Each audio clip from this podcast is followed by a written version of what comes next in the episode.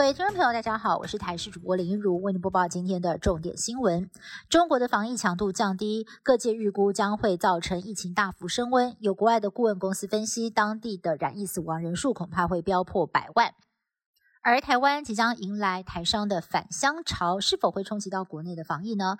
卫福部预防接种组召集人李秉颖医师认为，台商疫苗接种率不低，国内自然感染人数加上接种率其实也不低了，多数人都已经有抗体，因此中国大陆疫情对台湾的影响其实不大。而他也预估了，最快在明年第三季就会有机会全面解封。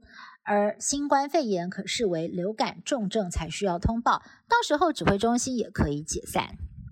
民进党将在一月十五号改选党主席，副总统赖清德对于是否要亲自的来参选陷入了长考，而在今天终于有答案。他在脸书上表示，已经跟总统报告自己决定要参与党魁补选，下周将择期前往登记。总统府回应，蔡总统对于赖清德表达祝福，也表示总统已经不兼任党主席，因此不会主导党务。而原本角逐党魁呼声高的桃园市长郑文灿则说不会竞选党主席。还强调，二零二四的总统人选只有一位，就是赖清德。月底将迎来三天元旦连假，不少的民众开始安排跨年赏日出的行程。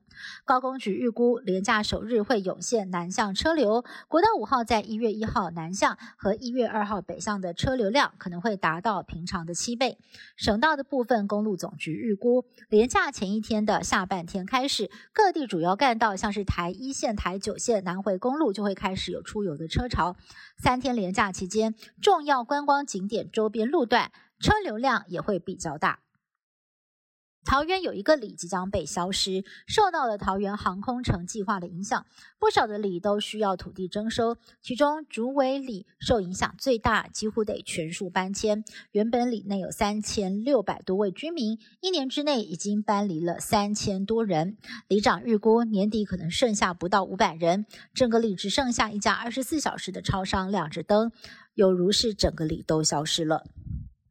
美国《时代》杂志在七号公布年度风云人物，乌克兰总统泽伦斯基和乌克兰精神，因为坚韧抵抗俄罗斯入侵，获选为二零二二《时代》杂志的年度风云人物。华裔女星杨紫琼获选为《时代》杂志的指标人物。